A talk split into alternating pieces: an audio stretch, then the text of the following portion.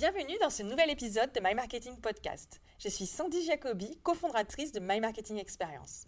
My Marketing Experience est une agence de conseil et de services en marketing qui aide les entrepreneurs à aller plus vite dans leur développement. Notre mission est de rendre accessibles les techniques marketing qui fonctionnent aujourd'hui sans attendre de devoir être une grande entreprise pour mettre cela en place. Avec My Marketing Podcast, on aborde des sujets autour du marketing et de l'entrepreneuriat, des sujets qui reviennent régulièrement dans nos conversations avec les dirigeants d'entreprise. Aujourd'hui, nous avons choisi d'aborder un facteur clé de succès que les entrepreneurs partagent avec les sportifs de haut niveau pour réussir durablement. Il s'agit du mental. Si c'est une évidence pour les sportifs, ce ne l'est pas encore dans le milieu entrepreneurial ou bien de manière encore assez confidentielle. Pour parler de cela, nous avons invité Dorian Martinez à nous rejoindre sur le podcast. Psychologue spécialisé dans les neurosciences et la performance, Dorian nous explique comment le mental influence notre performance d'entrepreneur dans la durée et comment nos valeurs sont les meilleurs guides pour diriger notre entreprise. Encore faut-il les connaître, les partager et avoir bien déterminé notre mission. Un travail important qui se construit dans la durée et parfois accompagné d'un coach. Dorian nous partage également son expérience d'entrepreneur puisqu'il développe en parallèle plusieurs entreprises centrées sur l'accompagnement des sportifs dans leur carrière. Avant de démarrer, je vous invite à soutenir notre chaîne My Marketing Podcast en vous abonnant et en laissant une note positive sur Apple Podcast ou toute autre plateforme de podcast sur laquelle vous l'écoutez.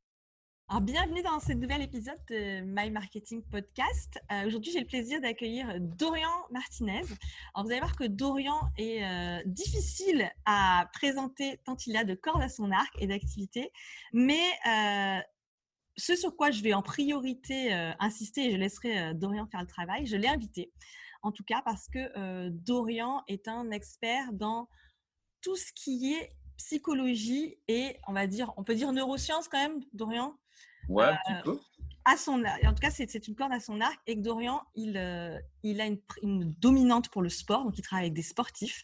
Et en même temps, c'est un véritable entrepreneur. Donc, à la fois, il a il est un expert en psychologie. Alors, il nous parlera de ses diplômes parce qu'il en a, il a pas mal de diplômes, dont un DESS psychologie et, tu m'as dit, psychologie et sport? Ouais. Psychologie et sport. un, un, un DESS en psychanalyse. Un DEA en psychanalyse. pardon, un DEA, excuse-moi, un DEA. Ouais, y euh. S'il y avait une petite différence à l'époque quand même. Et, euh, et aujourd'hui, Dorian accompagne des sportifs, spécialement des tennismen, euh, dans leur, dans leur carrière, en fait, pour les accompagner dans carrière. Et en même temps, il a développé plusieurs activités autour du sport. Donc, Dorian est également un multi-entrepreneur, un serial entrepreneur. Et j'adore, en fait, vous le savez, on adore ce, profil d'entrepreneur chez My Marketing Experience. On trouve qu'ils ont toujours beaucoup de choses à dire. On a énormément de choses à apprendre de, de ces profils. Donc, c'est pour ça qu'on t'a demandé de venir, euh, Dorian. Donc, ma première question, j'espère que je t'ai à peu près bien présenté. Euh, je ne vais pas trop dévoiler parce que euh, voilà, je ne veux pas spoiler non plus sur tout ce que tu fais. moi, ma première question, Dorian, c'est que ben, de formation, tu as quand même un énorme bagage, enfin un très bon bagage sur tout ce qui est psychologie aujourd'hui, on n'a pas trop l'habitude de voir ces profils-là entreprendre et, encore moins être serial entrepreneur. Donc, j'ai du coup deux questions. C'est quel, euh, dans le monde du sport et dans le monde de l'entrepreneuriat, quel lien tu fais et, qu'est-ce que ça apporte en fait ton bagage? Et euh, ma deuxième question, pour y répondre après, c'est qu'est-ce qui a fait que tu as voulu entreprendre alors que tu es quand même issu d'une formation plutôt euh, autour de la psychologie? tu peux répondre dans l'ordre que tu veux. ok. Bon, tout d'abord, merci Sandy de l'invitation. C'est sympa. Et euh, donc, ouais, pour le lien entre le sport et le sport de haut niveau et euh, les entrepreneurs, pour moi, je le résume en ils sont à un point A, ils veulent atteindre un point B de la manière la plus efficiente possible, donc la plus efficace en perdant le moins d'énergie possible pour avoir des résultats et ou vivre des résultats, vivre un moment euh, un petit peu excitant. Je pense qu'il y a évidemment beaucoup de points communs. Hein. Ça va être la préparation par rapport à un événement sportif ou par rapport à un projet. Ça va être la capacité de réaliser efficacement euh, bah, ce qu'on doit faire sur le terrain sportif. Alors là, il y a des nuances si on est dans un sport individuel ou en équipe. Mais pour un entrepreneur, ça va être également ça. Un entrepreneur peut être auto-entrepreneur et devoir gérer tout de A à Z, ou alors chef d'entreprise et manager une équipe de la manière la plus efficace possible pour que finalement chaque individu soit vectorisé vers le même, vers le même point, vers le même objectif. Et puis, je pense qu'au fond, il y a le résultat, évidemment. Pour un entrepreneur, ça peut être, on a des indicateurs, c'est le chiffre d'affaires, évidemment, mais je pense qu'il y a quelque chose d'autre derrière. C'est vivre des moments euh, excitants, c'est vivre euh, des, dire des poussées d'adrénaline. Euh, des fois, on se fait peur en sport, dans l'entrepreneuriat évidemment aussi. Des fois, on a envie de, de tout arrêter. On se dit, mais où est pourquoi je fais ça, ça Ça rime à quoi? Ou on n'y croit plus, etc. Donc, tout ça sont vraiment pour moi des points communs que je vais retrouver dans le sport ou dans l'entrepreneuriat.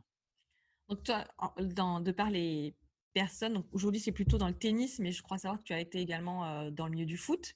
Euh, donc, le foot qui est du coup un sport collectif, donc ça rejoint bien ce que tu disais, hein, c'est que selon qu'on soit en individuel ou en collectif, euh, c'est pas exactement la, même façon de travailler. Mais donc toi, tu vois un gros parallèle entre comment tu vas accompagner le, les sportifs, les tennisman, et comment toi, tu vas euh, finalement gérer tes business. En fait, être, être sportif, c'est un peu, on a besoin de, de passer les mêmes étapes euh, et d'être soutenu aux mêmes étapes que lorsqu'on est un entrepreneur. oui, c'est ça. Je décode ce que tu dis. Hein. Oui, c'est exactement ça. Moi, je, forme également des, euh, des, entraîneurs, entraîneurs de foot, de tennis, de rugby, etc., pour devenir de meilleurs coachs, de meilleurs entraîneurs. Et c'est valable évidemment pour moi. Ce que je vais dire, c'est que qu'on soit entrepreneur, qu'on soit sportif, je pense qu'il y a un gros travail de développement personnel qui est finalement un travail permanent parce que mieux on se connaît, au plus on est efficace, au plus on prend de plaisir et au plus on progresse. Donc, je pense que ça aussi, c'est un, un point commun avec après effectivement des particularités. Quand on doit gérer un groupe, euh, par exemple, là, je travaille avec des entraîneurs, de, des coachs de rugby, un groupe de 25 à peu près euh, joueurs ou joueuses, ça va dépendre. C'est pas la même chose que d'être coach d'un seul joueur de tennis. Il y a des points communs, mais il va y avoir voilà, une dynamique de groupe à créer, à maintenir, et euh, sachant qu'on est sur de la science humaine, faut pas l'oublier. On, ne peut jamais tout prédire de manière millimétrée, ce serait d'ailleurs catastrophique. Donc, euh, voilà, il y a, ce côté humain. Je, tiens à le souligner parce que avec les outils dont on dispose, même avec la neuroscience, on, peut tomber un peu dans le fantasme. Tiens, on va tout contrôler, ça va être, le chemin va être tellement limpide que tout va bien se passer. Ça reste des épreuves qui nous font grandir et qui nous font apprendre sur nous pour vivre après à chaque fois des choses peut-être plus intenses, avec des résultats, aller chercher des résultats plus importants. Voilà, se développer dans le business, on va dire scaler son business, euh, dans le sport, ça va être euh, de nouveaux objectifs. Ça va être, euh, voilà, donc il y a vraiment. Ouais, exactement. C'est intéressant ce que tu dis parce qu'il y, a quelques, quelques mois, j'ai animé un, un atelier sur tout ce qui est, on va dire, création d'entreprise, start-up. Et puis, il y avait quelqu'un qui m'a posé une question en me disant Mais c'est quoi la, la qualité qu'il faut avoir, la meilleure qualité pour entreprendre et pour réussir? Et c'est souvent une question qui revient quand même, hein, qui n'est pas nécessairement formulée de cette manière, mais qui revient. Et je me avoir dit, mais en fait, je pense que la, meilleure, la plus grande qualité, c'est d'apprendre à se connaître soi-même et de toujours essayer de mieux se connaître de mieux connaître ses limites, ses forces et ses faiblesses, parce que c'est comme ça qu'on va grandir et s'améliorer. Et finalement, c'est un peu ce que c'est un peu ce que tu dis, c'est que il y a une dimension technique, savoir s'entourer des bonnes des bonnes personnes, mais finalement, la vraie connaissance de soi. on part peut on part peut-être sur un terrain qui est plus euh, philosophique ou psychologique, mais la, connaissance de soi, elle est euh, elle est aussi hyper importante qu'on soit sportif ou entrepreneur, parce que de ce que j'entends, et je partage complètement ton avis, euh, le, le processus est très similaire en fait. Ouais, je vais te donner un exemple euh, qui est valable d'ailleurs dans les euh, entreprises comme dans les clubs sportifs. Moi, si, si on me demande d'auditer, par exemple, euh, une structure, donc encore une fois, un club sportif ou une entreprise, moi, ma technique d'auditeur est la suivante, c'est-à-dire que je vais prendre la personne la plus, la moins gradée ou qui a le plus petit salaire dans la structure, et je vais lui demander quelles sont les valeurs de la structure. Si la personne n'est pas capable de répondre, je me dis OK. Et je prends la personne, entre guillemets, hiérarchiquement un petit peu au-dessus, jusqu'à arriver au président, au chef de la structure. Et si dans tous les échelons, personne n'est capable de dire quelles sont les valeurs de la structure, je me dis, il y a déjà un problème en soi. Parce, voilà, en gros. Parce que je donne l'exemple, tu vois, du Barça dans le foot. Tu vas prendre le. C'est pas péjoratif, mais tu vois, la personne s'occupe de l'intendance, tu vois, un balayeur ou autre, qui va s'occuper du centre de formation, par exemple. Et tu vas le voir et tu lui demandes c'est quoi les valeurs du, club, du Barça? Il va te répondre très, très clairement. Tu vois, même le slogan du club, c'est qu'un club, plus qu'un club. Donc, il y, a, il y a des valeurs éducatives très fortes. Et donc, lui, il va être impliqué quand il a un jeune euh, Messi qui arrive à 10, 11 ans, qui jette son t-shirt mouillé euh, par terre, il va le reprendre et dire non, non, non, tu vois, ça, tu vas l'amener à la machine à laver, etc. Et quand ce même Messi devient euh, un petit peu connu, eh ben, ce, cet intendant, il se sent impliqué dans la réussite de, bah, du club finalement. Donc, il se sent investi, donc il va donner le meilleur de lui, etc. Et donc, ça crée une émulation positive et donc, ça part vraiment, pour moi, des valeurs qui doivent se répercuter chez toutes les, tout, ouais, toutes les personnes qui vont bosser de près ou de loin pour le club. Et ça, c'est exactement la même chose dans les entreprises. Ah oui, c'est complètement l'idée de, de, la marque, en fait. Hein. C'est mmh. l'idée de vraiment d'une marque forte et des valeurs de l'entreprise. Donc, euh, c'est un sujet que j'adore. Euh, et donc, en fait, c'est clairement les valeurs, euh, les valeurs de l'entreprise euh, aujourd'hui c'est un gros sujet, doivent, doivent être euh, ancrés dans chacune des personnes qui travaillent dans l'entreprise. C'est un gros boulot, hein, par contre. ben, c'est un boulot et en même temps, je trouve que ça fait gagner du temps. Parce que moi, je ne critique pas les valeurs d'un club ou d'une entreprise à partir du moment où elles sont très claires. Si une entreprise, euh, ses valeurs, c'est faire énormément de pognon, si c'est ça la valeur number one, et que derrière, il y a du turnover, bah, au moins c'est clair. Donc moi, si on m'annonce, je suis salarié, par exemple, je veux rentrer dans, on m'annonce clairement la couleur et que ça ne correspond pas à mes valeurs, je veux dire, les deux parties gagnent du temps. On trompe, on trompe personne. On trompe personne et du coup, il y a un temps gagné qui est, qui est énorme en fait pour tout le monde. Il y a, ça évite des conflits, ça évite des, euh, du mal-être, du burn-out, tout ce qu'on veut.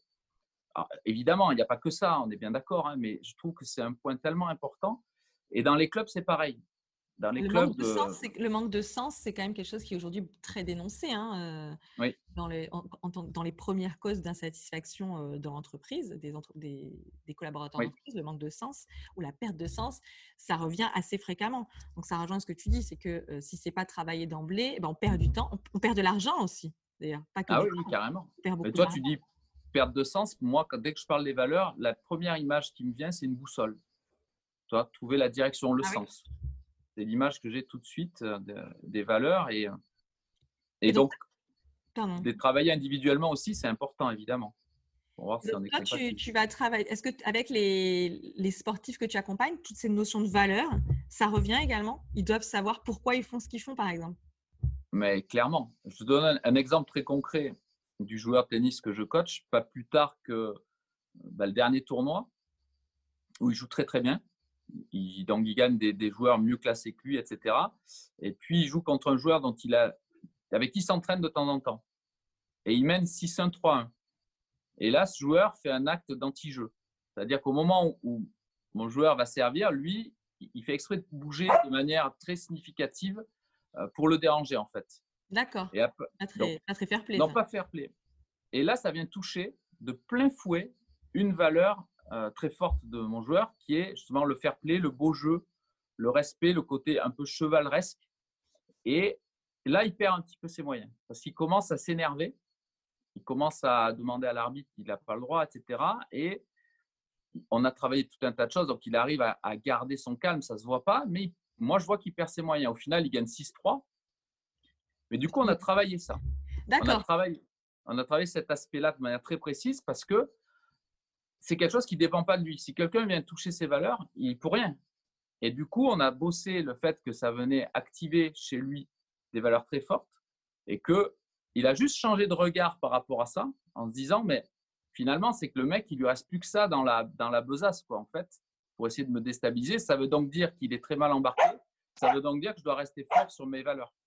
En fait, moi, ce que tu me dis, ça, me fait euh, souvent penser à, ça me fait pas mal penser à la relation commerciale parfois on se laisse déstabiliser par la personne en face qui va essayer de, par certaines actes, certaines paroles, qui va venir finalement toucher. Euh, nos, valeurs et essayer de nous déstabiliser, alors, consciemment ou inconsciemment. Mais ce que tu me décris, ça me fait penser parfois à quand on est, je dis pas en huis clos, mais tu sais, face à face à une personne, vraiment en commerce, plus en commercial qu'autre chose, où on va se laisser déstabiliser, où on va finalement échouer, alors que là, je sais que ton joueur n'a pas échoué, mais dans la vraie vie, ça peut aussi arriver à cette, finalité. Et je vais savoir, du coup, est-ce que tu as des conseils? Parce que je pense que les gens qui nous écoutent voient totalement de quoi tu parles dans le fait que quelqu'un va dire ou faire quelque chose qui va te déstabiliser à un moment où tu avais l'impression de, d'avoir le dessus. Quel conseil dans ces cas-là que tu pourrais donner pour ben pas avoir à débriefer après avoir tête plantée? Sur le moment, qu'est-ce qu'il faut faire? Alors justement, pour moi, c'est pas sur le moment. Enfin, évidemment, sur le moment, il faut agir, mais il faut se préparer. C'est ce qu'on appelle dans le sport la préparation mentale. C'est-à-dire que, alors, très souvent, la préparation mentale se fait parce qu'on a vécu quelque chose qui était problématique. D'accord. Euh, tu vois, typiquement, là, bon, mon joueur, il sait que la prochaine fois qu'un joueur fait ça, il va être très serein et même plus, il va avoir un regain d'énergie en se disant je prends le problème différemment et je sais exactement ce que je dois faire. En l'occurrence, là au service, garder ma zone et servir sur ma zone et rien montrer. Donc, par contre, s'il n'avait pas vécu ce petit événement, et, en plus, si, du fait qu'il ait gagné, on se dit, bah, il n'y a aucun problème, il a gagné. Non, il a gagné, mais il a vécu un truc pas bien. Donc, on, travaille ça. Donc, le premier point, c'est de se préparer, donc connaître ses valeurs, voir à quel moment ça, elles sont perturbées. Et le petit conseil que je peux donner, c'est souvent en famille. C'est souvent dans des repas de famille ou autre que le bouton émotionnel va être, on va, ça va s'appuyer dessus beaucoup plus facilement, souvent. Ok. Hein, on connaît un peu tout ça. Ensuite, quand on sent qu'on est un petit peu déstabilisé, je pense qu'il y a besoin de, enfin besoin. Je conseille d'avoir quelques techniques de respiration qui permettent de garder une, certaine euh, maîtrise de soi. Mmh Et ensuite d'appliquer, si on a bossé avant, euh, ce que je disais en préparation mentale, le plan qu'on veut, euh, en tout cas la situation qu'on veut continuer à, maîtriser. Maîtriser, j'aime pas ce terme, c'est pas dire contrôler l'autre, mais quel est mon objectif? J'essaie de, de, trouver un élément concret. souvent, moi, je m'aperçois dans le business que un élément perturbateur, ça va être l'argent. Pas chez tout le monde. J'allais te demander. Hein. ça, va être, ça va être l'argent et du coup, c'est le, le, passer dans le filtre de ses valeurs. C'est-à-dire, OK, on me propose là une bonne affaire ou un machin, mais il y a quelque chose qui me dérange, qui ne correspond pas à mes valeurs. Et pour moi, c'est important là d'être le gardien donc de ses valeurs et être assertif. C'est-à-dire, non, ce n'est pas possible comme ça. C'est-à-dire, assertif, c'est, tu connais l'expression, enfin, la définition, hein, c'est défendre ses droits sans empiéter sur celui de l'autre, en fait. Absolument. Et pour, pour moi, ça, c'est hyper important. Parce que si on se laisse embarquer sur quelque chose qui ne nous correspond pas, parce qu'on pense faire une bonne affaire, mais sur quelque chose qui ne correspond pas à notre éthique, à nos valeurs, au final, on, va perdre de l'argent, on va perdre du temps. Et on va se perdre. Totalement. Et ça, c'est quelque chose qui arrive, euh, je l'entends souvent hein, quand même. Surtout au début où on est euh, des personnes qui se lancent, qui disent bah, j'ai accepté ce contrat parce que voilà parce qu'il fallait euh, payer facture. Ce que, je, ce que je peux complètement entendre et je pense qu'on l'a plus ou moins tous fait hein, quand même. Hein, c'est pas.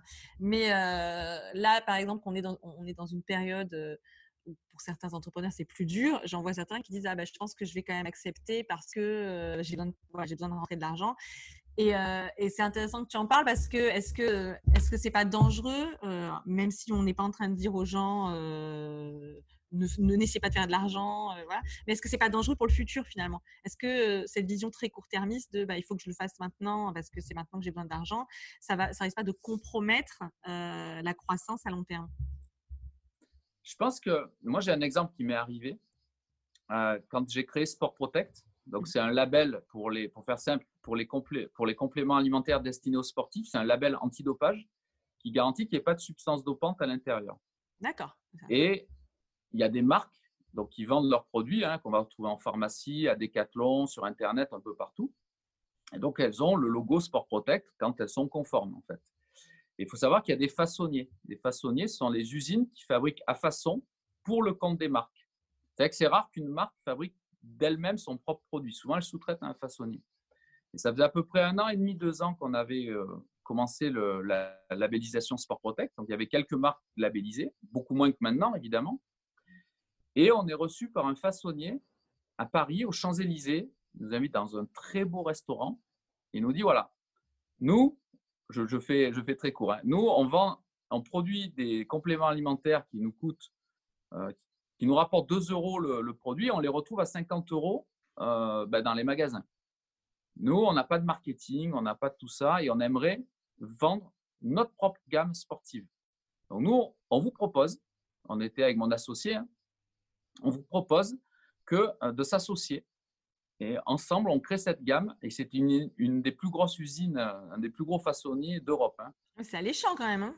ah, mais là, là, tu es quasiment, en signant, tu es quasiment automatiquement, euh, pas millionnaire, mais pas loin, en signant tout de suite. Parce qu'eux, ils ne connaissaient pas le milieu sportif, ils connaissaient, ils n'avaient pas les, les contacts qu'on a, etc. Et nous, Sport Protect, c'était le début. Non seulement on ne gagnait pas de l'argent, mais on en rajoutait tous les mois pour euh, bah, faire tourner le truc. Et euh, bah, on a eu une grosse discussion avec euh, mon associé. Et moi, j'ai vraiment mis en avant mes valeurs parce que il y avait un côté, mais plus que déloyal, que, parce qu'on connaît les formules de nos clients. Eh oui. Évidemment, pour pouvoir les labelliser, on connaît tout leur savoir-faire. Et même si on n'avait que deux ou trois clients à l'époque, pour moi, c'était un acte de trahison. Et euh, quelle que soit la somme en face, ça ne le justifiait pas. Et donc, on a refusé ce, cette offre-là, entre guillemets, euh, parce que… Par ben loyauté pour vos clients. Par loyauté et euh, parce que… Et au final, effectivement, j'ai probablement beaucoup moins d'argent que ce que j'aurais pu avoir, mais je suis, enfin, j'ai aucun remords, aucun regret. Je suis hyper bien avec ça. Donc, je suis pas en train de dire qu'il faut être un chevalier blanc euh, en permanence, etc. Il y a des gens qui ont aussi euh, une famille à nourrir, euh, qui sont dans une situation un petit peu extrême. Et voilà, tout en faisant des choses, entre guillemets, légales, on peut faire effectivement. Mais l'idée, c'est d'avoir conscience de ça. Effectivement, si moi, peut-être, l'enjeu, c'était de nourrir mon enfant qui a, qui a six mois et ben, j'aurais peut-être choisi cette option-là en me disant la valeur que j'accorde à mon enfant est plus importante que, que la, ma loyauté envers mes clients. Oh, c'est rare d'arriver dans des situations comme ça, donc je suis pas arrivé. Il y a d'autres options avant quand même. il y a souvent voilà, énormément d'options. Et donc, si tu veux, voilà, c'est ça. Mais je trouve que pour moi, en tout cas dans mon expérience, les valeurs m'ont souvent servi de, ouais, de filtre, j'allais dire, pour prendre la bonne décision et du coup être très à l'aise en fait dans, dans ce que j'ai à défendre, dans ce que j'ai à chercher. Et si ça se fait pas, ben ça se fait pas. quoi. Voilà, je, je me dis au moins j'ai euh, appris quelque chose ou j'ai une expérience de plus. Voilà. C'est intéressant ce que tu dis sur les valeurs. Et les valeurs sont englobées, euh, comme tu sais, en marketing, souvent on va parler des valeurs et des valeurs de la marque. Alors, ça peut être une personne, mais ça peut être une marque. Et euh, aujourd'hui, c'est quelque chose qui, a, qui était, on va dire jusqu'ici, assez répandu euh, en B2C sur des grandes enseignes. Euh, on, le voit, il y en a qui poussent vraiment. Je pense, tu, as parlé, tu as parlé de Decathlon tout à l'heure. Clairement, Decathlon fait partie des entreprises françaises qui, qui met le plus en avant ces valeurs et qui capitalisent le mmh. plus. Mais petit à petit, le monde du B2B commence à s'y mettre. Ça reste relativement timide, mais c'est quelque chose sur lequel nous, on, pousse énormément de, euh, de communiquer là-dessus et surtout pas juste communiquer pour communiquer, que ce soit quelque chose qui soit ancré chez chaque personne d'entreprise. Donc c'est extrêmement difficile, mais je trouve que ton discours est très clair là-dessus et on voit que c'est pas juste juste un effet de, de, mode, juste un effet de communiquer, on va dire pour pour attirer les foules, mais que réellement euh, travailler ces valeurs et savoir les véhiculer en, interne, en interne et en externe, ça permet de gagner beaucoup de temps et gagner aussi de l'argent, mais pas de l'argent bêtement en fait, de l'argent gagné, on va dire sur du long terme également. Exactement ça vraiment intéressant. Alors moi, j'ai envie de te poser une question. J'entends Sport Protect, euh, j'entends les tennismen, j'entends aussi, j'en ai parlé, que euh, tu, as, tu as commencé par te former beaucoup en psychologie. Donc, à quel moment tu t'es peut-être réveillé un matin où tu t'es dit, OK, alors moi, j'ai une formation euh, de haut niveau en psychologie et en sport, parce que tu étais sportif depuis longtemps. Je vais entreprendre. Ah tiens, si j'entreprenais, comment, comment ça s'est fait? Est-ce qu'il y a eu un switch? Est-ce que c'était progressif? Est-ce que Sport Protect, première, ta première expérience d'entrepreneur? Ou euh, comment ça s'est passé? Parce que tu as un profil plus scientifique, enfin scientifique, on va dire, euh, académique en tout cas. Qu'est-ce qui a fait que tu es, passé du côté obscur de la force? Bah, En fait, paradoxalement, je j'accorde pas forcément, pas forcément énormément de, de, valeur ou de poids au, diplôme. D'accord. Mais j'ai suivi en fait tout un cursus parce que ça me passionnait. C'était pas pour avoir un diplôme en fait. C'était plus pour acquérir des compétences sur des domaines qui me passionnaient. Parce que moi, ma valeur numéro un, puisqu'on parle de valeur, c'est de la liberté. La liberté, et donc euh, j'ai quand même du mal à être salarié, par exemple. C'est pas un truc qui me, qui me plaît parce que j'ai envie là, euh, si demain je dois aller coacher à l'autre bout du monde un joueur, j'ai envie de pouvoir y aller. Si je veux créer une formation, évidemment j'ai des contraintes, hein, on est bien d'accord. Hein. ah non, mais, être libre, ça ne veut pas dire n'avoir aucune contrainte. Exactement. Et donc pour moi, entreprendre, voilà, c'est c'est sûrement lié au fait que mes parents, euh, dans leur deuxième partie de, carrière, pendant 20-25 ans, ils ont eu un restaurant. Donc j'ai grandi quand même. Pas libre pour le coup. Voilà, non, ils avaient des contraintes, mais ils avaient quand même la liberté d'ouvrir quand ils voulaient. Par exemple, eux, leur, bah, justement, leur valeur numéro un, ce n'était pas l'argent. Ils pouvaient ouvrir le midi et le soir. Ils avaient décidé d'ouvrir que le soir. Ils n'ouvraient pas le lundi, mardi, mercredi pour passer du temps avec nous. Donc, ils avaient, ils avaient créé quand même un système où ils gagnaient bien leur vie, mais euh, ils auraient pu faire. Moi, j'ai vécu tous les étés, c'est très touristique là où on est, où c'était. où tu es, hein En Ardèche. Très bien. Et donc, c'était refuser des clients en permanence. Mais ça donnait aussi de la valeur. Euh, c'est vrai qu'il fallait euh, réserver à l'avance pour avoir sa table, etc. La rareté. ils auraient pu faire x2, voilà, la rareté. eux, ils ne connaissaient pas du tout ces trucs-là, hein, marketing. Hein. Non, non, non, mais ça ne les pas de savoir les appliquer.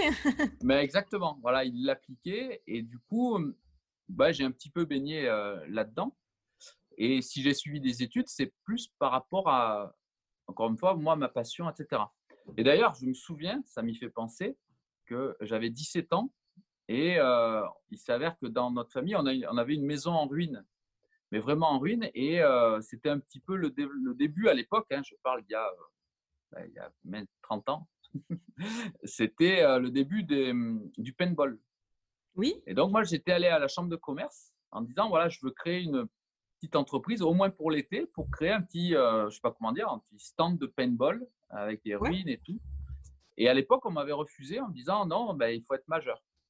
Donc ça m'avait euh, surpris, mais j'étais passé à autre chose, quoi. Donc j'allais dire. Même à 17 ans, euh, tu avais l'esprit d'entreprise. Pour moi, c'est avoir l'esprit d'entreprise. Déjà, la démarche entrepreneuriale, elle se rapprocher des, autorités compétentes. Donc, c'était déjà. Mais je ne m'en rendais pas compte, en fait. tu vois, parce que j'avais fait ça naturellement. Je ne me disais pas, tiens, je suis entrepreneur. je me disais, j'avais envie de faire ça. Et en fait, c'est plus l'envie, en fait, je crois, que de me dire, je ne me suis jamais étiqueté finalement entrepreneur. Mais tu vois, c'est quand tu me poses la question que je me dis, bah oui, oui, en effet. C'est un peu quand même. ah, mais oui, oui, mais je me suis jamais. Euh, ça me semble naturel. D'accord. Et, et, donc ensuite, après, effectivement, j'ai créé une société qui s'appelait Psysport, où j'ai créé le, une base de données qui croisait les substances dopantes avec les médicaments dopants. Et j'avais créé un site qui s'appelait dopage.com. Ah ça, c'est pas mal le nom de domaine. Hein. voilà. Ouais, on était en 1998 là. C'était suite à l'affaire Festina. Donc quand même et moi, j'avais euh, très tôt sur le digital. Hein. Ouais, bah, en fait, c'est parti de, quelque chose souvent classique chez les entrepreneurs. C'est que moi, là, à l'époque, j'avais été, on avait créé le numéro vert écoute dopage. Donc, un numéro vert national. Euh, donc, on avait une équipe de médecins et de psychologues qui répondaient au téléphone. Donc là, j'étais salarié pour le coup, euh, pour aider les sportifs, les entraîneurs sur les questions de dopage. Et je m'étais aperçu que mon équipe, elle était très embêtée pour répondre rapidement, à savoir si un médicament était dopant ou non. vous m'étiez dit, c'est quand même incroyable on est des experts et on galère pour leur donner la bonne réponse. Et donc, c'est parti vraiment d'un constat de terrain en me disant, mais si on galère, il y a un problème. Et donc, c'est là que j'ai investi, puisque j'y connaissais rien au digital, hein, euh, mais vraiment rien. Et donc, j'ai mis tout ça sur papier et je suis allé voir une entreprise à l'époque qui faisait des sites internet, ce qui était une innovation à l'époque. Hein, oui, je vais te dire que finalement, en 98, il n'y avait pas grand monde qui s'y connaissait dans le web, hein, de toute façon. Ah ouais, exactement. Maintenant, effectivement, on dirait un site internet, tout le monde en fait un chez soi en cinq minutes. Non, à l'époque. Ah, en 98 En 98, non. C'était. Et donc, du coup, j'avais investi toutes mes économies euh, de pseudo-étudiants, jeunes salariés. Et je me rappelle, c'était 70 000 francs à l'époque. Ah oui, c'était une somme hein, quand même. Ah, mais c'était une somme, euh, ouais. Parce que je me disais, il y a un besoin, quoi. Ce n'est même pas pour faire de l'argent, premier, mais je me disais, il y a un besoin, il faut y répondre. C'était vraiment. Euh, et même, je ne savais même pas si j'allais créer une association pour gérer ça ou une entreprise. Finalement, le moyen m'importait peu. C'était vraiment répondre à la thématique. Et ensuite, c'est la même chose pour le, label Sport Protect. C'est qu'on avait des sportifs au téléphone qui nous disaient voilà, j'ai ce complément alimentaire sous les yeux. Est-ce que vous pouvez me garantir qu'il est non dopant? Ben non, on ne pouvait pas. Donc je me suis dit là, il y a quand même, euh, il y a quand même quelque chose à faire par rapport à ça. Donc ça a commencé finalement euh, comme ça en fait, bah, de répondre à un besoin. C'est hyper intéressant ce que tu dis parce que c'est finalement pour moi le propre de l'entrepreneur que de voir euh, là où il y a un besoin exprimé ou non exprimé. Parce que là, je ne pense pas que quelqu'un soit venu te dire Hé Dorian, est-ce que tu pourrais ouvrir un site qui fait ça? C'est juste toi qui mmh. arrives à détecter qu'il y a un besoin mal satisfait ou pas du tout satisfait et à essayer d'y apporter une solution. Donc en fait, ta casquette entrepreneur, elle est là. Quoi. je sais que tu dis, moi je ne me définis pas comme ça, mais tu as été l'entrepreneur, il voit ou il perçoit euh, des besoins et il essaye d'y répondre. Donc ta passion, finalement, c'est d'essayer de, de, répondre, de donner des solutions là où il y a des problèmes. Ouais, ouais, c'est ça, c'est ça, exactement. Et alors, par rapport à, je vais, je vais essayer de, je vais te poser des questions un peu euh, plutôt marketing parce que moi, je, suis toujours euh, très intéressée de savoir euh, quand on n'est pas de ce milieu, parce que clairement, toi, tu n'as pas initialement, hein, je sais qu'aujourd'hui, tu, maîtrises bien, mais initialement, tu n'es pas du tout de ce milieu-là du marketing. Mmh. Est-ce que, à quel moment tu as identifié que, sans le savoir ou avec, consciemment, c'était c'était nécessaire pour développer ton business, de t'intéresser au marketing Alors, je dis au sens large, pas forcément pas forcément du e-commerce, euh, pas, pas, la technique en elle-même, mais de s'intéresser à des grandes questions, euh, connaître euh, bah, quelle est ma stratégie, connaître mon audience. Est-ce que tu as une prise de conscience ou ça c'est quelque chose qui se fait naturellement chez toi? Alors, il y a, y a, un mélange des deux parce que hum, quand on a créé Sport Protect au tout début, donc nous-mêmes, on a dans l'entreprise des ingénieurs qualité qui vont faire des audits, etc. Et on a voulu nous-mêmes être certifiés ISO 9001 à mmh. l'époque. Et donc, on a été nous-mêmes audités, etc. Et donc, du coup, pour être conforme à, cette norme-là, il faut avoir pas mal d'indicateurs. Et donc, ça a été de façon, je dirais, un peu indirecte. C'est-à-dire qu'en gros, si on n'a pas des indicateurs pouvant être transmis, en tout cas au moins à un auditeur, eh ben, on ne peut pas être certifié. Donc, je me suis dit, bon, ben, ces indicateurs, au début, on les a fait un peu mécaniquement. Et je me suis dit, certains, alors pour la petite histoire, je trouve que certains ne me semblaient pas trop utiles, voire usines à gaz, mais je trouvais d'autres très intéressants. Et donc, voilà, ça, c'est le côté un peu mécanique. Voilà. Et après, il y a l'autre côté euh, pragmatique. C'est de dire euh, comment ça se fait que euh, on a le meilleur système du monde, on a le meilleur produit ou service du monde, sans, prétention parce qu'on était les seuls. Hein, donc voilà. Mais on, donc les meilleurs. Voilà. Donc euh, c'est pas dur, mais on nous connaît pas ou pas assez.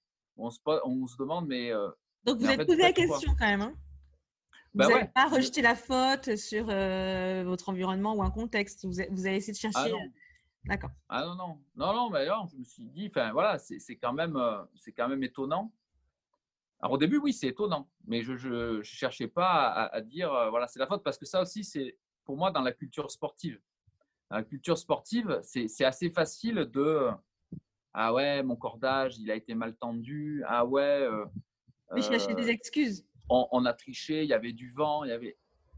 non, non, ça, quand on cherche des excuses, au moment où on se plaint, ce temps qu'on accorde à sa plainte, c'est n'est pas un temps qu'on accorde à trouver des solutions.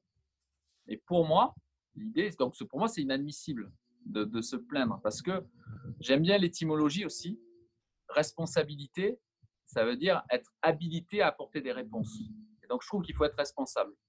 Donc, euh, donc l'idée, c'est ça, c'est de dire tout de suite, non, si on ne nous connaît pas, c'est de notre faute. Notre faute. Ah oui, carrément. Bah oui, carrément. Ça ne veut pas dire qu'on on, on a mal fait. Hein. Ça veut dire qu'il nous reste des choses à faire. Tu vois, c'est pas, c'est pas, c'est notre faute. C'est bien cette formulation. C'est pas qu'on a mal fait, c'est qu'on n'a peut-être pas encore fait, en fait, tout simplement. Voilà, exactement. Parce que souvent, on va dire, c'est notre faute, on se flagelle, on est mort. Non. Non, non. Euh, prenons. trouve que le pire en sport ou en entreprise, c'est de mettre le problème sous le tapis, c'est de se voiler la face. Alors parfois, c'est douloureux, hein, de se dire, là, on a merdé, mince. Mais au moins d'envisager les choses telles qu'elles sont. Euh, je trouve que c'est le, c'est ce qui fait gagner du temps. Et moi, je m'aperçois qu'en raisonnant comme ça, le problème, aussi douloureux soit-il, du coup, il reste beaucoup moins euh, douloureux et ennuyeux pour soi. Quoi. surtout, on, se donne, l'opportunité de le résoudre, de, le faire. Oui, exactement. Merci, je reprends euh, ce que tu dis et j'aime bien euh, l'analogie, c'est que finalement, que je sois un, très bon joueur, genre même le meilleur du monde, ou que j'ai le meilleur produit ou service du monde, ça suffit pas. Bah, moi, j'en suis convaincue. Hein. Donc ça, ça c'est quelque chose que tu as, du coup, dont tu as pris conscience et que tu transmets sûrement, j'imagine, aux joueurs avec, qui tu es, c'est que juste être très bon euh, ou offrir un très bon service, ça ne suffit pas. Alors à partir de ce moment-là, j'ai envie de te demander qu'est-ce que tu dis aux joueurs, parce que je pense que ce que tu dis aux joueurs, on pourra s'en inspirer euh, en tant qu'entrepreneur. Qu'est-ce que tu dis à un joueur qui dit, je comprends pas, je suis le meilleur, on le sait tous, pourquoi mmh. c'est pas moi euh, qu'on vient chercher, par exemple? Pourquoi on vient pas me chercher Ce club de foot vient pas me chercher moi? Pourquoi, euh, c'est pas moi qui ai les meilleurs contrats pub Ces choses-là? Qu'est-ce que tu leur dis? Ouais, mais il y, a un dicton ou un proverbe qui dit le talent est battu par le travail quand le talent ne travaille pas. Et donc euh, l'idée c'est de voir ok, tu as du talent. Peut-être que le gars vient, mais en plus je travaille, mais peut-être que tu travailles mal. Ou peut-être que tu n'as pas travaillé un aspect hyper important qui fait que tu as un blocage ou euh, en tout cas une difficulté. Donc l'idée, c'est d'essayer de, trouver là où ça pêche. Et souvent, c'est du coup, plutôt que de leur dire quelque chose, il y a vraiment un travail de diagnostic ou d'audit, ça va dépendre euh, dans, quel contexte on se situe, mais qui est hyper important. Euh, c'est-à-dire que toi, le réflexe, c'est ça, c'est de dire, il y a un truc qui ne va pas, on doit dire quelque chose. Et souvent, en fait, la première chose, c'est d'écouter et d'essayer de trouver là où ça ne va pas. Parce que, alors il y a des, conseils qui sont des, fois super bons, mais qui vont être un petit peu artificiels, mécaniques, et qui vont fonctionner soit pas du tout, soit qu'un temps. Mais pour qu'il y ait un réel changement, pour moi, hein, c'est qu'il y a vraiment un temps à prendre pour trouver exactement là où ça pêche. Après, le seul point commun que je peux peut-être trouver, c'est euh, le réglage de l'image de soi. C'est-à-dire que souvent, le sportif et je pense que c'est sûrement pareil chez un entrepreneur, va s'arrêter au niveau de l'image qu'il a de lui-même réellement. Je ne parle pas de l'image euh, pipeau que certains peuvent annoncer comme ça. Je parle de l'image qu'on peut avoir de soi quand on se regarde dans la glace, quand on est tout seul dans son lit, euh, etc. C'est celle-là dont je parle. Celle où on mesure son vrai potentiel. Et donc ça, pour moi, c'est hyper important parce que c'est comme un thermostat, si tu veux. Euh, le thermostat, tu le règles à une température et lui, il envoie une information à la chaudière. J'ai réglé à 30. C'est pas à 30. La chaudière, vas-y, tu bosses. Alors pour un entrepreneur, ça peut être le chiffre d'affaires, ça peut être euh, sortir ce nouveau produit, etc. Pour un joueur, ça va être tel niveau. Et le truc, c'est qu'une fois qu'on est la température elle est à 32, le thermostat, il bloque tout, il dit stop. Et on a comme ça des sportifs qui ont une image d'eux à un, tel, un certain niveau qu'ils ne vont jamais dépasser. Parce que ils vont jouer par exemple un joueur plus fort, soi-disant plus fort, que l'image qu'ils ont d'eux-mêmes. Et du coup, inconsciemment, ils se calibrent en dessous. Ce qui fait que bah, les meilleurs joueurs restent souvent les mêmes. Et que les, voilà. Et donc, c'est ce travail-là qui est hyper important. Euh, et c'est la même chose, je pense, en entreprise, un chef d'entreprise. Je pense que ça, ça, fonctionne bien avec, euh, avec les, les, dirigeants et les chefs d'entreprise également. C'est le fait de. À quel niveau tu te vois, tu vois? À quel niveau tu te vois, exactement. Donc en fait, il n'y a pas que, clairement, dans la performance de l'entreprise, il n'y a pas du tout que les aspects, euh, les métriques euh, liées à la performance euh, commerciale ou financière. Il y a aussi tout ce qui va, tout ce qui, tout ce qui est le mindset, en fait, tout ce qui est l'état ah, d'esprit et la façon de, se de même de percevoir son entreprise, pas, pas que soi-même. Hein. et ça, aujourd'hui, c'est un levier que tu sens qui est suffisamment exploité ou tu as l'impression, quand tu vois un peu autour de toi, qu'il y a genre des, des personnes qui gagneraient énormément à travailler beaucoup. Ah oui, bah oui. Parce que tu vois, quand tu dis mindset, je vois un iceberg. Et on entend beaucoup parler de mindset en entreprise, dans le sport aussi évidemment. Moi, ce qui m'intéresse, c'est la partie cachée de l'iceberg en fait. Et c'est cette partie-là qui fait un peu peur, hein, tu vois, elle est un peu dans les… Les deux tiers de l'iceberg pourtant. voilà, et ouais, c'est ce qui donne la stabilité, c'est ce qui donne euh, voilà, le, le, truc. Alors tout le monde reprend cette image de l'iceberg parce qu'elle est parlante en fait, mais pour moi c'est ça, parce que beaucoup vont annoncer, euh, ouais, on veut être, l'entreprise numéro un. Mais si le big boss se voit pas, mais réellement comme quelqu'un de numéro un, il va inconsciemment, il va mettre en place des éléments il va pas aller sur tel euh, secteur, il va pas développer de nouveaux produits, il va, se, il va se calibrer comme le thermostat et au final, il va vivre consciemment ce qu'il va appeler des échecs qui vont se répéter. Il va pas comprendre. Donc, tant qu'il n'a pas réglé son thermostat, et c'est pareil en sport, les, les, les, les, structures, les clubs, je pense au PSG, ils vont vivre en permanence, tant qu'ils n'auront pas travaillé ça en profondeur, des défaites en quart de finale. Ils vont pas comprendre. Ils vont mener 4-0 à l'aller et ils vont perdre 6 ce qui n'existe pas en, foot hein, à ce niveau-là, normalement. Ça ils devrait pas, là. Ils font des exploits à l'envers, j'allais dire, tu vois. Et donc, c'est vraiment un problème de travail de fond. Mais pour ça, il faut, faut, faut avoir conscience de ça et accepter ce travail-là. Sinon, bah, tu es condamné à revivre le même truc et tu dis je comprends pas, je comprends pas. Mais ouais, rationnellement, l'explication. C'est pour ça qu'il y en a qui, euh, qui, qui, arriveront jamais à dépasser un certain stade. Euh, ça explique le, que certaines entreprises n'arrivent pas à aller plus haut. Ouais, ouais. Et c'est valable pour tout le monde. Moi, le premier. Hein. Je, quand je dis ça, je, je ben, je m'inclus, évidemment. C'est voilà, qu'est-ce que je veux faire, où je veux aller, euh, faire un travail sur soi, être moi-même formé par des personnes qui ont peut-être, pourquoi pas, les mêmes compétences que moi. Enfin, voilà, c'est ou d'autres, justement, pour pouvoir ouais, travailler sur soi et euh, changer de, de, niveau. Pour moi, c'est comme ça que je vois la, chose. À un moment donné, on peut progresser dans sa bulle, mais à un moment donné, changer de niveau, ça nécessite quand même des, des changements un petit peu radicaux et qui sont importants dans la vie d'un sportif ou d'un Ça peut être vu comme une prise de risque, c'est parce que ça, enfin, ouais, ça ah ben une certaine introspection aussi. Donc, euh, bah, l'humain, il est câblé pour, euh, détester le changement. Hein. Donc, euh, ah oui. donc, donc, du coup, effectivement, c'est pas naturel. La fameuse expression un tien vaut mieux que deux, tu l'auras. Donc, voilà. donc, on va, on va avoir tendance à, à, s'accrocher à ce qu'on a déjà plutôt que de changer pour avoir quelque chose de mieux, en fait. Ouais, et, et le danger du coaching qui est de donner tout de suite un conseil pour caler sa propre ambition de coach sur le joueur, elle ne marche pas. C'est-à-dire que voilà, moi je suis ambitieux pour toi, euh, je te vois être numéro un mondial, mais si tu balances ça comme ça et que la personne n'a pas fait son propre réglage, ça ne marchera pas, voire ça va empirer. Et dans le sport, c'est facile. Ça se traduit par des blessures.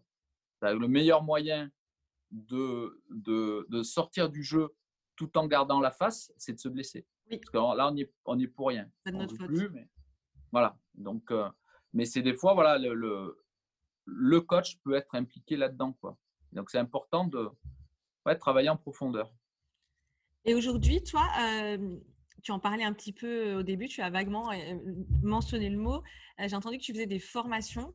Donc, du coup, c'est quelque chose, en plus d'accompagner des, des, sportifs, c'est quelque chose que tu as développé. Est-ce que tu peux rapidement me dire déjà pourquoi Qu'est-ce qui qui t'a donné envie de faire ça, de te lancer dans des formations ou finalement euh, euh, donc c'est des formations où tu n'es pas forcément face à face avec les personnes, c'est du on dit c'est des formations distanciel, e-learning, ouais. Qu'est-ce qui t'a donné envie de d'aller de, sur cette voie? Et euh, aujourd'hui comment tu développes ça concrètement? Alors il y a, y a deux éléments, il y a l'envie de partager et de soi-même progresser parce que pour diffuser en plus en e-learning. Euh, quand on est dans une salle en présentiel, il y a un échange, on peut, on peut comment dire, j'allais dire presque ne pas être super clair et ça fonctionne parce que si on n'est pas bien compris, il y a quelqu'un qui lève le doigt. Et je trouve qu'en e-learning, euh, ça nécessite un, travail euh, en background vachement plus important parce qu'il n'y a pas l'interaction en tout cas immédiate. Non, il faut être clair du premier coup. Bah ouais, il faut être clair. Et donc, pour être clair, il faut soi-même euh, avoir un recul sur les concepts et euh, les notions qu'on apporte. Donc déjà, ça m'aide moi à clarifier mes outils, mon expérience et euh, ça c'est un premier point et l'idée de partager. Donc et à ça, j'y rajoute la valeur liberté qui est de dire ça me permet de pouvoir euh, ben, coacher un joueur en étant en Sardaigne, par exemple, Mmh tout en ayant cette activité à côté et en ayant des petits moments calibrés où je peux faire une visioconférence, où je peux répondre aux emails, où je peux répondre à des questions, parce que l'idée, c'est pas de filer un contenu et dire, bon voilà, démerdez-vous. débrouille-toi. euh, non, voilà. Et donc, ouais, débrouille, c'est mieux que démerdez-vous. Ah non, il n'y a, a pas de problème. hein, On, on parle assez. Ouais, c'est mon côté euh, sportif. On a toujours un discours un petit peu plus, euh, un petit peu plus cru. Mais voilà, mais l'idée, c'est ça. C'est c'est ce mélange de vouloir partager euh, et en face, souvent, les, les personnes, que ce soit sur les formations en entreprise ou les formations dans le, le coaching, en fait, sportif, c'est des gens qui, qui, qui ont, ça peut paraître péjoratif, mais en tout cas, c'est des machines qui ont les dents longues, qui ont la niaque, qui veulent progresser, qui ont envie de savoir, qui veulent Ah, c'est pas pas- même plaisant de travailler avec ce genre de personnes quand on a Ah, envie de oui, partager et, et de les faire avancer. C'est typiquement le genre de, de personnes qu'on a envie d'avoir en face de soi. Ah ben oui. Ben, là, typiquement, hier, j'ai passé euh, deux heures, voire deux heures et demie au café avec euh, un stagiaire en e-learning qui m'a envoyé un message. Il m'a dit, je suis passage pas très loin de, de chez toi. Et du coup, on a parlé sport, compétition, entraînement. On- n'a pas vu le temps passer. Et donc, ça s'est pas inclus dans la formation, mais moi, c'est ça qui me Oui, plaît. bon. Voilà. Mais ce qui est intéressant, c'est- aussi que tu montres qu'on peut euh, scaler son business, puisque c'est, pour moi, ça fait partie de, du, de, Oui. Ouais, de, de- alors, j'aime pas, en, en français, il n'y a pas de bon mot, mais de, de- du fait de pouvoir développer à une, autre- une nouvelle échelle euh, son Oui. business, tout en gardant vraiment ce qu'on aime faire, là où on a sa vraie valeur ajoutée, et sans perdre finalement, toi en tout cas, euh, ça a l'air d'être hyper important pour toi, c'est la relation avec l'humain, avec euh, le, la- Oui. le, le sportif. Alors je pense que là, c'est plutôt sportif ou agent de sportif, je ne sais pas, mais euh, avec le, le- le client final en fait. Donc ça, Ouais. tu arrives à, l'allier, et en même temps, tu arrives à, à- à- à- atteindre un nouveau euh, stade de développement de ton entreprise.